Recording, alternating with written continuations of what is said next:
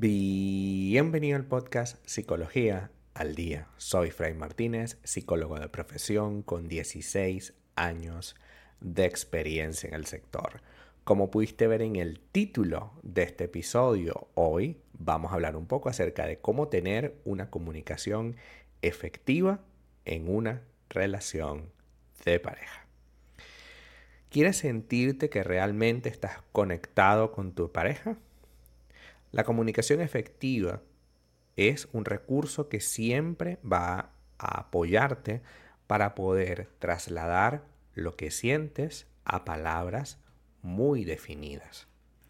Solemos tener una diferencia entre ser sincero y hacer daño.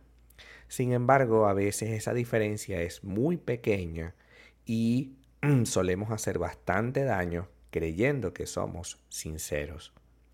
La comunicación efectiva tiene que ver con la forma como lo hacemos, puesto que si la belleza expresiva está presente, es más probable que esa persona especial te entienda a que solamente le digas lo que se te pasa por la cabeza. Lo que se te pasa por la cabeza muchas veces tiene que ver con deseos y los deseos en muchas de esas ocasiones son completamente egoístas y generan cosas incómodas en nosotros. Cosas como, bueno, ¿qué me estás pidiendo? ¿Que deje mi trabajo por estar en casa? ¿Qué me estás pidiendo? ¿Que no salga con mis amigos o familiares por estar aquí contigo? ¿Realmente qué es lo que me estás pidiendo? Y por eso la comunicación y no la sinceridad por sí sola va a desencadenar en algo positivo. Entonces, primer punto, la sinceridad no es decir todo lo que se nos pase por la cabeza. Segundo punto, la buena comunicación no debe darse por sobreentendida. Y es que cuando solemos amar a alguien, pretendemos que esa persona nos entienda, a pesar de que nosotros somos alguien completamente distinto. Tenemos un interés en común, que es estar juntos, claro que sí, ese es un interés en común súper válido y satisfactorio, pero también debemos entender que ese, eh, ese nivel de comunicación no debe estar sobreentendido, es decir, bueno, él me ama, ella me ama, me va a entender. No, él me ama, ella me ama, él va a saber qué hacer conmigo. No, yo tengo que ayudarle. Y hay un concepto que se llama psicoeducación que nos dice que para que nosotros podamos construir algo positivo con esa persona, es imprescindible que ese algo esté bien definido entre los dos. Por ejemplo, la escucha activa es un elemento que podemos utilizar en la psicoeducación porque implica hacer preguntas claras y específicas para comprender mejor qué es lo que esa persona necesita de nosotros.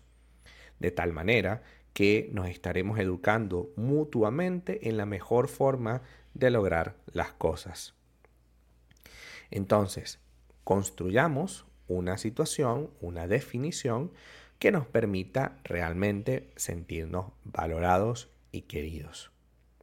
Construyamos una definición que nos ayude a sentir que podemos concentrarnos en la pareja sin que eso signifique eh, dejar muchas de nuestras actividades o cosas. La asertividad y la empatía son otros de los elementos clave de una comunicación efectiva.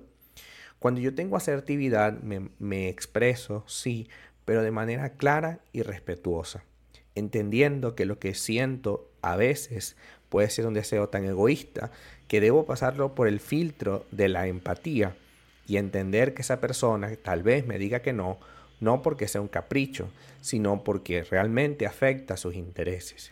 Y tú dirás, tiene que haber un interés por encima de mí, no estamos peleando por el interés. Lo que estamos es entendiendo al otro y sabiendo que para si esa persona es importante hacer cierta actividad, pues nosotros también debemos tener en cuenta eso. Y no solamente pensar en cómo esa actividad afecta a nuestros intereses. Eso es parte de la empatía, ponerme un momento en el lugar del otro. Eso es parte de la asertividad, entender que para resolver el problema no solamente necesito hablar sobre ello, sino que esta cuestión esté clara. Porque si yo digo, es que tú no me comprendes, eso es una frase que suena muy bien, pero ¿eso qué significa? Comprenderte, ¿qué significa? Significa que cada vez que yo hable, tú tienes que escucharme, por ejemplo. Significa que te debo ofrecer una respuesta cada vez que tú me digas algo. ¿Qué significa escucharme? Pero en algo concreto, en algo que se pueda medir. Porque cuando yo digo es difícil escucharme o tú no me escuchas, ¿qué quiero decir realmente? Eso es algo que es muy subjetivo, es algo que depende mucho de ti. Y por supuesto, como no sé explicarlo, entonces tampoco voy a poder eh, construir nada alrededor. Y finalmente, un punto importantísimo es el lenguaje no verbal.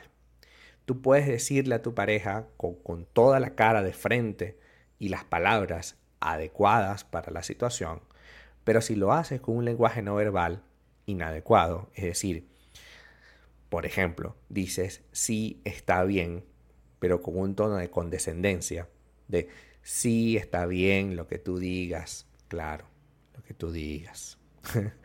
Ese tono que a veces suena como un adolescente que le están regañando. Ese tono, esa levantada de ceja, esos ojos que se voltean de repente y sin aparente explicación, tienen que ver mucho con el lenguaje no verbal. Y aunque tú estés diciéndole a tu pareja, sí, está bien lo que tú digas, que es lo que, por lo que estaban discutiendo, al final esa expresión física, gestual o el tono de voz dice mucho más de ti. Y esta persona, tu pareja, va a entender que no le interesas o no le interesa resolver esta situación, sino que es como que le da fastidio, que fastidio que esta persona me pida tal cosa. Y no debería ser un fastidio. Cuidemos el lenguaje no verbal porque es tan importante como las palabras que decimos. Hasta acá nuestro episodio del día de hoy. Muchísimas gracias por quedarte aquí hasta el final. Si deseas saber más sobre mi contenido, www.fraymartinez.com.